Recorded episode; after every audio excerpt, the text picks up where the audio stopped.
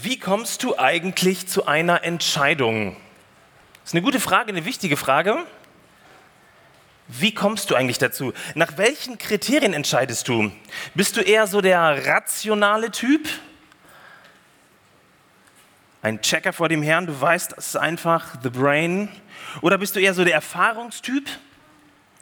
Aus einem Meer an Erfahrungen ziehst du dann deine Schlüsse?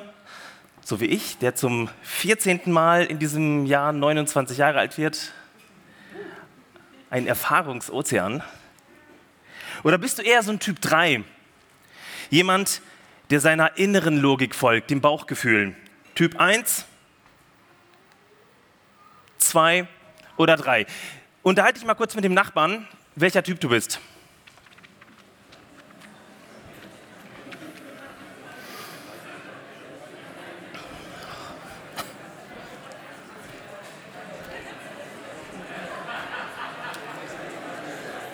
Super, und jetzt machen wir die Probe für, für alle. Wer ist Typ 1? Hand hoch. Wer ist Typ 2? Hand hoch. Und wer ist Typ 3? Alle. Sehr gut, schön. Herzlich willkommen, ihr drei Typen. Voll gut. Im Idealfall finden wir zu allen drei Typen einen Zugang. Das ist nämlich das, was fantastisch wichtig ist. Und ich glaube auch, dass alle drei Ebenen extrem wichtig sind in unserem Leben. Und ich glaube auch, dass der Heilige Geist alle drei Ebenen richtig gut gebrauchen kann, damit viel Gutes in dieser Welt geschieht. Konkret, der Heilige Geist ist ein Freund des menschlichen Verstandes und deswegen ist es gut, wenn du, egal in welche Kirche du gehst, du nicht deinen Verstand an der Garderobe abgibst. Aber es gibt auch Grenzen dieser Dreieinigkeit, Logik, Erfahrung und Bauchgefühl. Wo müssen diese drei ergänzt werden. Ich glaube immer da, wo wir nicht genug Informationen haben, uns zu entscheiden. Immer da, wenn wir nicht vom Ende her denken können. Zum Beispiel bei der Europawahl. Wer von euch hat sich denn in der Vorbereitung die Zeit genommen, alle 40 Parteien richtig gut kennenzulernen? Der meldet sich jetzt. Niemand. Irgendwie habe ich das geahnt. Und dann passiert es, dass wir ganz häufig in eine Situation hineinkommen, wo das Bauchgefühl entscheidet über wirklich ganz wichtige Themen. Und es gibt Situationen, wo trotz aller Erfahrung, trotz alles Wissens, trotz eines Bauchgefühls wir Schwierigkeiten bekommen, uns zu entscheiden. Mal ein Beispiel. Es ist Zeit geworden, den Weltpräsidenten zu wählen. Deine Stimme wird den Ausschlag geben, welcher der drei möglichen Kandidaten gewinnen wird. Hier werden die drei kurz vorgestellt. Kandidat A verkehrt mit Kriminellen lohnt sich bei Astrologen, also nicht bei denen, die es wissenschaftlich betreiben, mit den Sternbildern mathematisch, sondern eher esoterisch okkult. Äh, Rat. Kandidat A, zwei heimliche Liebesaffären. Er ist Kettenraucher und trinkt acht bis zehn Martinis am Tag. Oder Kandidat B. Er wurde aus der Schule während seiner Jugend rausgeschmissen. Er schläft bis mittags, sehr sympathisch und er nimmt Drogen und trinkt regelmäßig. Oder Kandidat C. Er ist ein berühmter Kriegsveteran. Er ist Vegetarier, raucht nicht und hatte bisher noch nie eine außereheliche Affäre. Wie kommen wir zu einer Entscheidung? Wir lassen die Dreiheit Ratio, Empirie, also die Erfahrung und das Bauchgefühl antreten. Und der Entschluss steht fest. Der erste ist ein abhängiger krimineller Macho der zweite ein Rotzbengel ohne Manieren, der permanent über die Stränge schlicht und besoffen ist und der dritte ein erfahrener Soldat, sehr gesittet und kultiviert. Bingo, du hättest Adolf Hitler gewählt.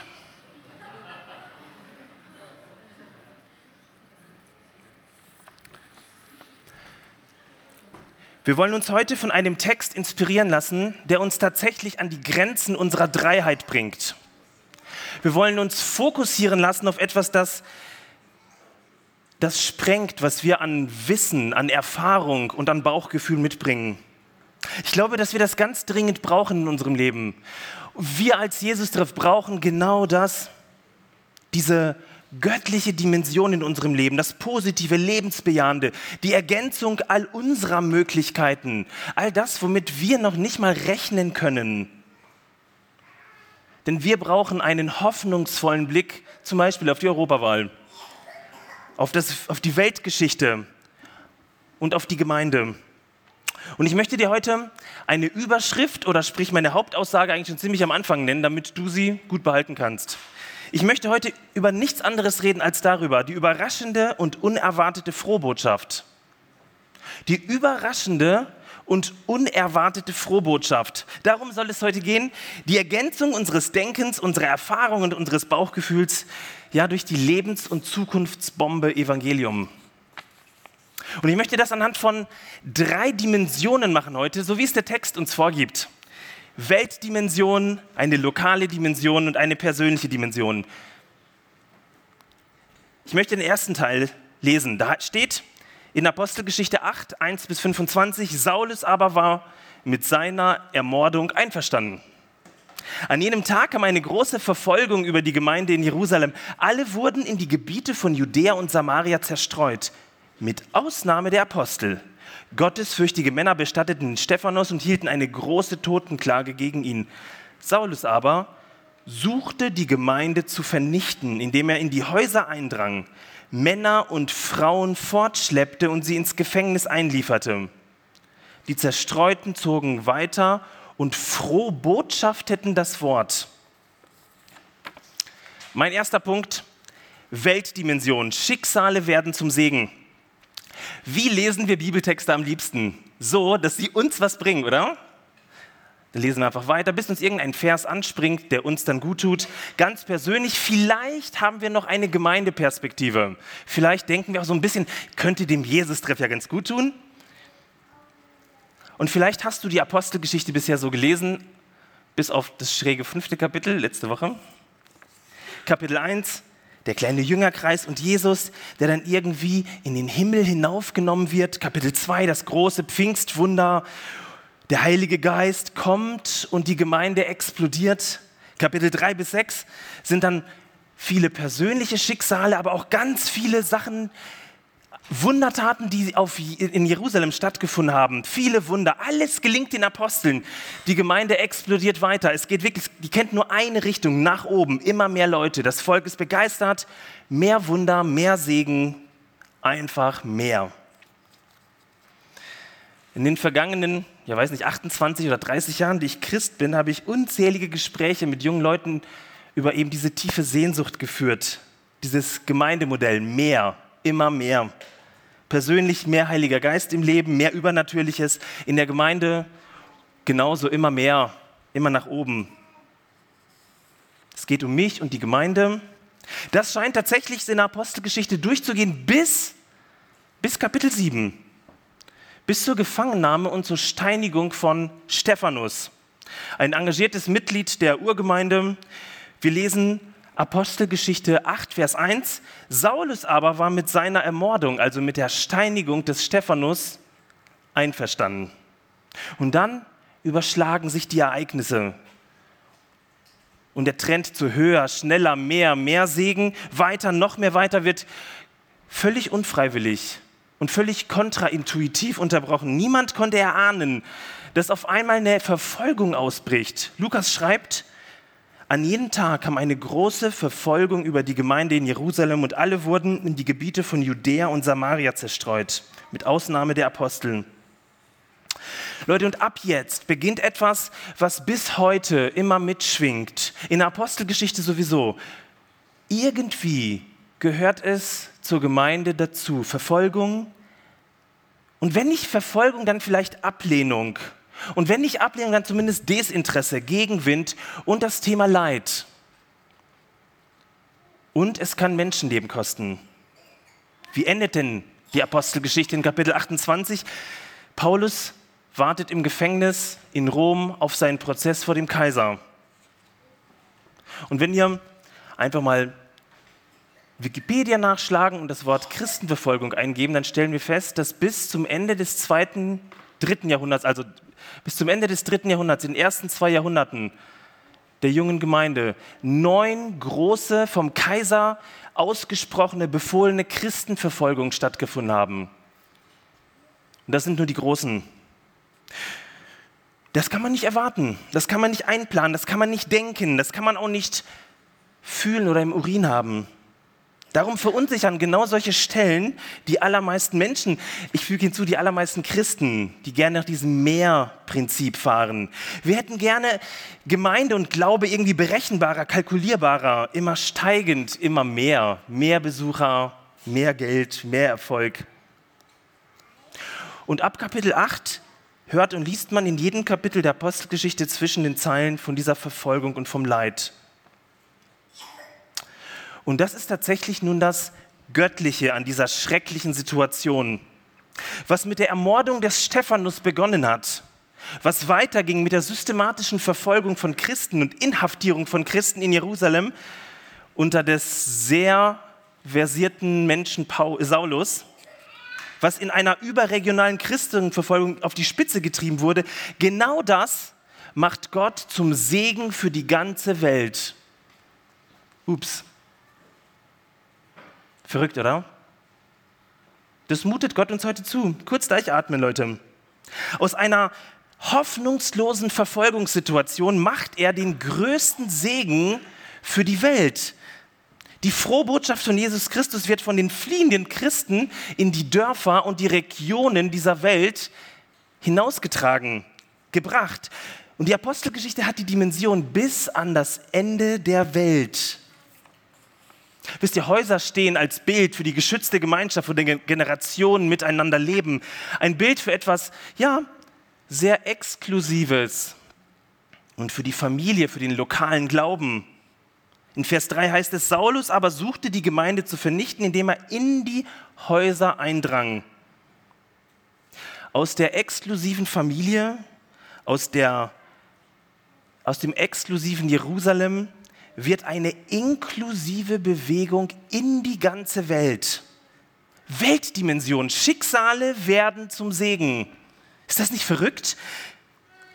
Ich habe mich in der Vorbereitung gefragt, hm, wären die Christen freiwillig aus ihrer Komfortzone gegangen? Also raus aus dem Haus, raus aus Jerusalem. Wir wissen es nicht. Die Bibel beschreibt tatsächlich nur diese Geschichte und anders kennen wir die Berichte nicht. Aber ich persönlich glaube, dass wir Menschen damals wie heute, fromm wie nicht fromm, eher dazu tendieren, in unserer eigenen Blase zu bleiben und immer an mehr zu denken, so zu schwimmen.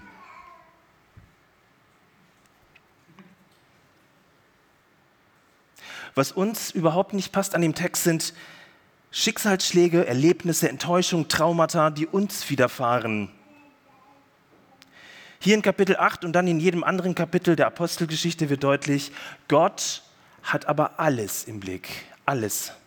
Und wisst ihr, und wenn er alles im Blick hat, dann hat er dich und mich und unseren Jesus-Treff genauso im Blick.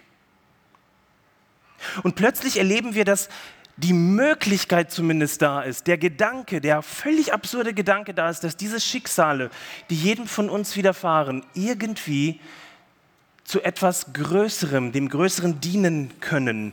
Schicksale werden zum Segen. Ich möchte euch eine Geschichte erzählen von einem Freund, ich nenne ihn jetzt mal Johnny. Also alle Johnnys hier, ihr seid nicht mit gemeint. Er ist Pastor einer Gemeinde in einer großen Stadt Norddeutschlands ich habe ihn beim Theologiestudieren in Tübingen, äh, in Berlin erlebt. Ein krasser Typ. Er war eigentlich Banker und hat eigentlich seine Karriere, die schon vorgezeichnet war, weil das in der Familie genauso war, ad acta gelegt, weil er den Ruf Gottes gespürt hat. Und mitten in dieses ganze Treiben erlebt er etwas, was ihn bis heute immer wieder aus der Bahn wirft. Kieferprobleme, eine Kieferfehlstellung. Und es ist nicht einfach mal so mit zum Arzt gehen oder zum Kieferorthopäden gehen, sondern es sind existenzielle Schmerzen. Er konnte nicht mehr. Er hat mir berichtet, wie er am Alexanderbahnhof, am Alexanderplatz in Berlin saß und es nicht mehr ausgehalten hat. Er hat immer überlegt, er hat sich ausgemalt, wie er sich vor diese S-Bahn oder vor den Zug schmeißt. Jemand, wo man sagen müsste, wenn er sich Gott zur Verfügung stellt, müsste es immer weiter, immer mehr gehen. Und das ging über Jahre. Heute ist es besser, aber nicht gut. Seine Frau, nennen wir sie mal Mandy. Mandy, eine fantastische Person, aber mit einer Essstörung. Mandy und Johnny können keine Kinder kriegen. Wisst ihr, jetzt kann man natürlich irgendwo mitten hineinzoomen und sagen, jetzt ist alles gut, jetzt haben sie zwei Kinder. Ja, es ist wahr. Aber das war ein Bibbern, ein Hoffen und ein nicht genau wissen, wohin. Ich habe vor ein paar Wochen irgendwie den Impuls gehabt, Johnny mal anzurufen und wir kamen so ins Gespräch und dann sagte er, ich werde in meiner Gemeinde gemobbt, ich kündige. Merkt ihr, Dauer, dauernd diese Schicksale. Hier geht es nicht um die Schuldfrage, wer schuld war, wer was falsch gemacht hat. Hier geht es tatsächlich darum, dass wir es erleben, das uns zutiefst niederreißt und unsere Zukunft ungewiss macht. Aber das, was ich von Johnny gelernt habe, ist der Blick auf etwas viel Größeres. Das hat er immer und immer wieder gesagt und vorgelebt. Da ist er mir ein Beispiel. Er lebt in dieser größeren Dimension. Gott führt ans Ziel, inmitten der Dinge, die du gerade hier erlebst. Gott führt ans Ziel. Dich, mich und die ganze Welt, das ist die Perspektive des Textes. Ich möchte dich fragen, wo befindest du dich gerade jetzt inmitten deiner persönlichen Schicksalsschläge? Vielleicht ohne Partner, vielleicht in Trennung, kinderlos, arbeitslos, depressiv, krank. Wisst ihr, deine, deine Erfahrung und dein, dein Kopf und dein Bauchgefühl sagen, das wird nie. Und ich möchte dir heute zusprechen, Gott sieht dein Schicksal. Gott sieht es. Es ist ihm nicht egal. Und ich möchte dich einladen zu vertrauen, jetzt, obwohl du die Zukunft nicht sehen kannst, dass er dein Leben an ein gutes Ziel führt. Ich weiß, das ist sehr abstrakt. Aber der Text lehrt uns, Schicksale werden zum Segen. Schicksale werden zum Segen. Ich möchte euch in die zweite Dimension des Textes mit hineinnehmen.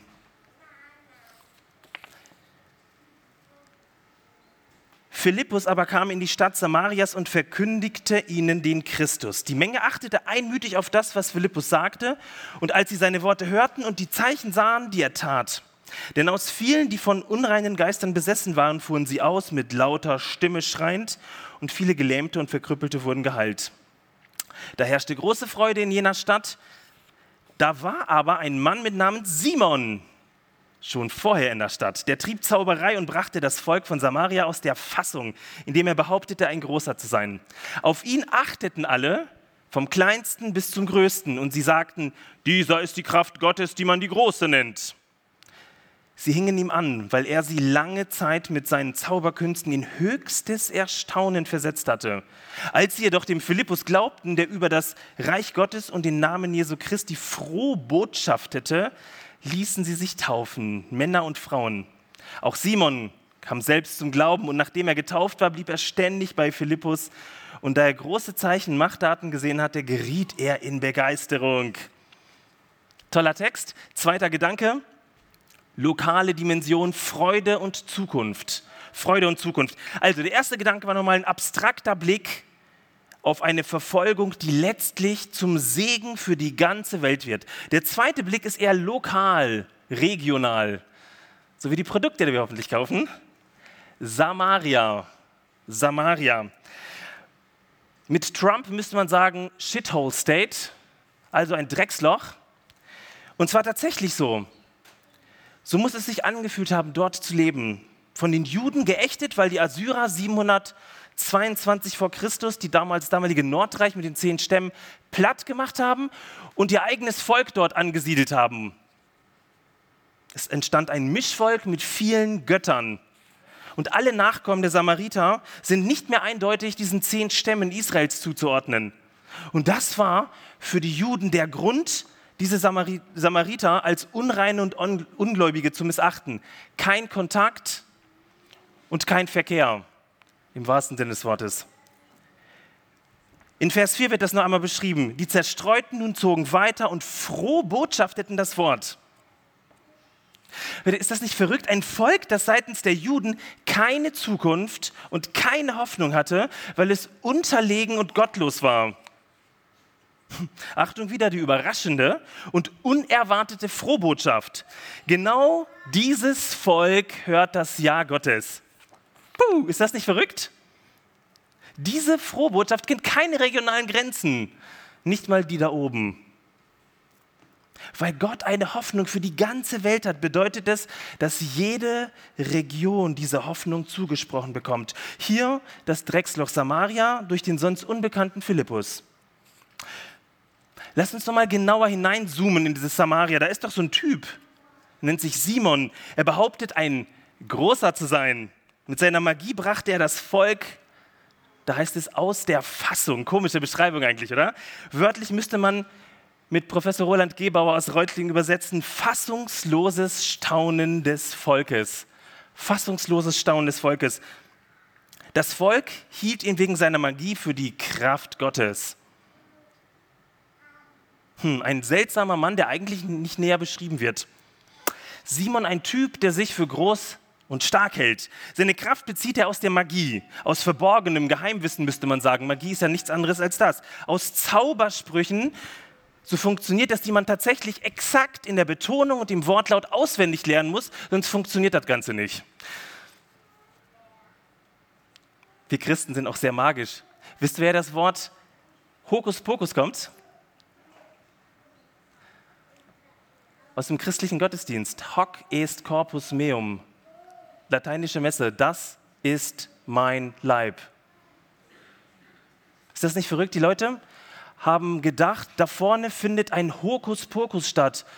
Da muss man das Richtige sagen, das Richtige betonen, damit irgendwie irgendwas verwandelt wird und irgendwas total Mysteriöses geschieht. Welches Ziel verfolgt Simon? Ich will groß sein. Ich will groß sein. Ich will bekannt sein. Simon lebt ganz auf der Außenseite des Lebens. Gut ankommen, mit großen Zeichen, Applaus bekommen, immer noch mehr Einfluss gewinnen, noch größer werden. Ich frage mich, wo ist da noch Platz für echte Weltthemen? Wo ist da Platz für Themen wie die Europawahl? Wie Regierungskrisen in den USA, in Großbritannien, überall auf der Welt gefühlt? Wo ist da Platz für den Klimawandel, wenn man nur auf der Außenseite auf sich selbst schaut? Für Menschenrechte, für Frauenrechte, für Kinderrechte. Bei Simon bleibt nur Raum für das Ego. Aber an sein Inneres lässt er niemanden ran, an sein magisches und verborgenes Denken und sein Fühlen. Eine krasse selbstbezogene Außenseite und eine völlig verborgene Innenseite. Wisst ihr eigentlich, was verborgen auf Latein hält? Ich quäle euch heute mit Latein. Verborgen auf Latein ist okkult. Spannend, ne? Auf der anderen Seite der Philippus. Über ihn erfahren wir auch total wenig, aber das wenige reicht. Er hätte ja nach der Verfolgung in Jerusalem allen Grund, sich zurückzuziehen und seine Wunden zu lecken. Da heißt es in Vers 5, Philippus aber kam hinab. Jerusalem ist auf dem Berg, deswegen, wenn man von Jerusalem weggeht, heißt es immer hinabgehen auch in der Bibel, wenn man nach Jerusalem geht, hinaufziehen, also so am Rande. Philippus aber kam hinab in die Stadt Samarias und verkündigte ihnen den Christus. Boah. Da kommt jemand mit einer persönlichen Not und das Ganze öffnet sich. Das Ganze öffnet sich. Der Blick auf die ganze Welt, das Ja Gottes für diese benachteiligte Region. Und Philippus bringt all seine Verletzungen mit. Und ich glaube, ich bin zutiefst sicher, dass dieser Mann Schlimmes erlebt hat in Jerusalem und seine Enttäuschung aus Jerusalem. Und er bringt seine Einfachheit mit. Philippus ist niemand, der sich aufspielen muss, um seinen Wert im Applaus anderer auszuloten. Seine Identität ist dieser komische, dieser sonderbare, dieser, diese neue Lehre von diesem Jesus Christus. Er weiß, wer er ist, der Philippus, geliebt, berufen, begabt und in einen viel größeren Kontext hineingestellt. Und wie wird das beschrieben im Text? Philippus froh botschaftete. Ist das nicht der Hammer? Rudolf Pesch, der die, diesen Kommentar, EKK-Kommentar geschrieben hat, hat das toll übersetzt mit froh Botschaften in Wort und Tat. Das ist alles, das wissen wir über diesen Mann. Und die Reaktion auf dieses froh Botschaften ist, pure Freude. Psychologen nennen Freude ein authentisches Gefühl, ein echtes Gefühl, spontan. Durch Simons Magie wurden sie fassungslos. Durch das Evangelium erleben sie Freude. Freude für ein Volk, das über Jahrhunderte nichts zu lachen hatte. Freude über ein bedingungsloses Ja zu Außenseitern. Freude über die lokale Weltperspektive Gottes. Pure Freude eben. Übrigens, das ist seit 2000 Jahren ein Gütesiegel für diesen Gott. Egal, wo du auf der Welt Christen triffst, meistens, erlebst du Freude, echte Freude. Freude über die überraschende und unerwartete Frohbotschaft. Ich möchte euch eine Geschichte erzählen von Maria, die ist tatsächlich so.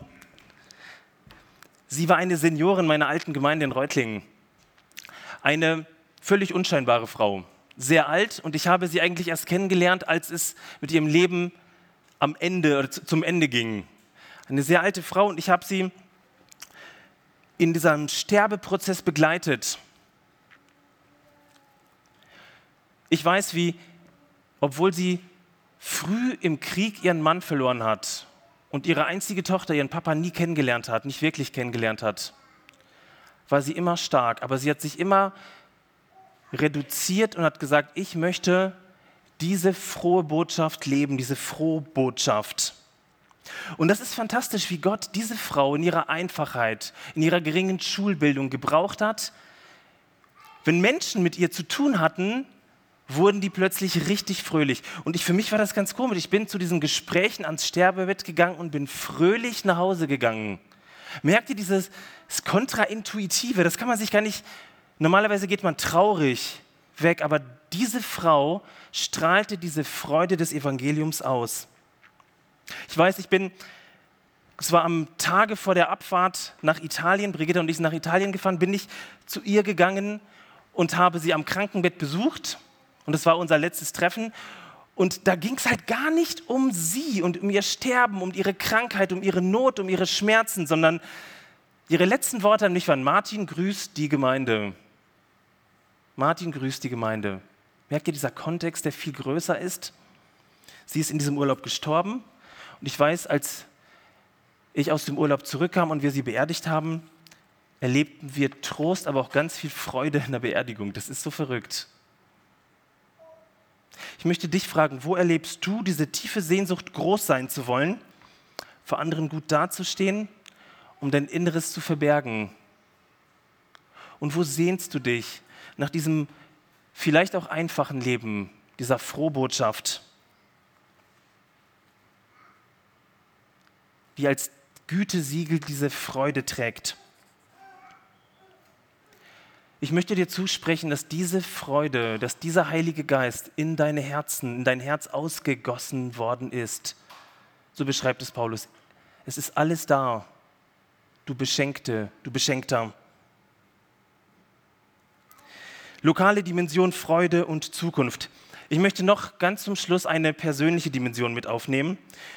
Und zwar wird dann beschrieben, wie Johannes und Petrus aus Jerusalem kamen, um den Menschen da in Samarien die Hände aufzulegen, äh, aufzuerlegen, weil, weil sie den Heiligen Geist noch nicht hatten.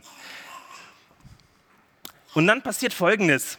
Als Simon sah, dass durch das Auflegen der Hände der Apostel der Geist verliehen wurde, bat er ihnen Geld an und sagte, gebt auch mir diese Vollmacht, damit jeder, dem ich die Hände auflege, den Heiligen Geist empfängt. Klammer auf und ich noch mehr Applaus bekomme. Petrus aber sprach zu ihm, dein Geld fahre mit dir ins Verderben, denn du hast geglaubt, die Gabe Gottes mit Geld erwerben zu können. Du hast weder Anteil noch Anrecht an dieser Sache, denn dein Herz ist nicht aufrichtig vor Gott. Kehre nun um von dieser deiner Boshaftigkeit und bitte den Herrn, ob dir vielleicht das Ansinnen deines Herzens vergeben werden kann. Denn ich sehe, dass du voll von bitterer Galle und in Fesseln der Ungerechtigkeit bist. Da antwortete Simon und sagte, bittet ihr den Herrn für mich, damit nichts von dem über mich komme, wovon ihr gesprochen habt. Und dann heißt es zum Schluss, nachdem sie nun das Wort des Herrn bezeugt, geredet hatten, kehrten sie nach Jerusalem zurück. Und dann geht es wieder weiter. Und frohe Botschaft hätten in vielen Dörfern der Samariter. Die letzte Dimension, das ist die persönliche Dimension. Es geht um befreiende Erfahrungen. nach der Weltperspektive, nach der lokalen Perspektive, nur die persönliche. Eine ganz individuelle Auseinandersetzung mit Simon. Ich bin so froh, dass diese Geschichten in der Bibel stehen, weil die uns so viel geben. Ein kleiner Blick in das Innenleben von Simon. Und da passiert genau das, was bei uns, bei uns äh, allen passiert. Mann und Frau haben Gewohnheiten. Unsere neuronalen Verknüpfungen im Kopf begünstigen das sogar. Das kann man sogar ähm, im Computertomographen feststellen. So muss niemand herausfinden und neu lernen, wie man zum Beispiel Zähne putzt jeden Morgen. Oder wie man sich anzieht. Oder wozu man die Hände waschen muss. Das sind so die Fragen meines vierjährigen Sohnes im Moment. Was war das, diese Gewohnheit von Simon, die er in sein Leben kultiviert hat? Das war tatsächlich sein magisches Denken, sein verborgenes Wissen, das er gerne vor anderen abgeschottet hat, aber immer mit dem Ziel, ein ganz großer zu sein. Ich will Applaus. Wisst ihr, so wichtig unsere Gewohnheiten sind, so wichtig das alles ist, dass wir nicht immer neu überlegen, sondern in so einem Flow kommen, so führt uns das beim Evangelium oft aufs Glatteis. Denn sie bringen uns in berechenbare Kreise, Kreisläufe. Die Frohbotschaft ist aber überraschend und immer unerwartet gut.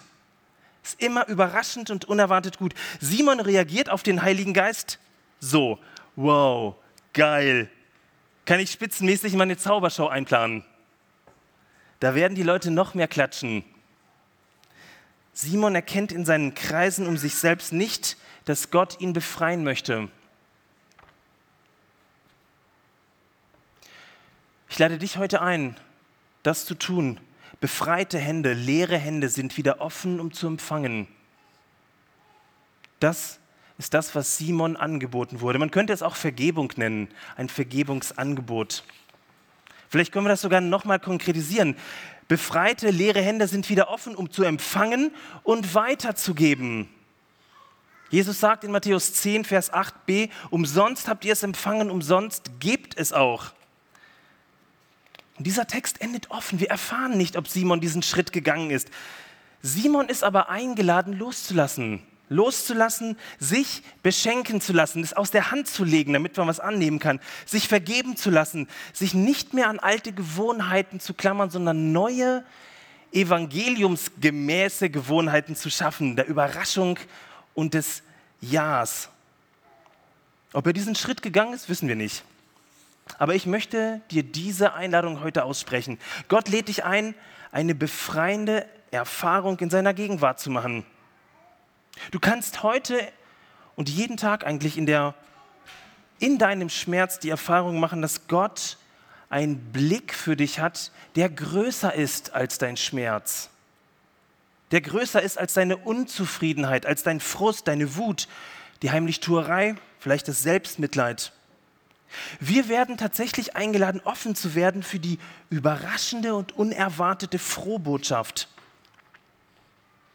Wisst ihr, das ist eine unglaubliche Zusage heute. Gott führt ans Ziel, in die Region bis an das Ende der Welt und er nimmt alles, was er vorfindet. Das gebraucht Gott. Selbst so einen Zauberer Simon. Simon wird eingeladen und woran merkt man das? An authentischer Freude.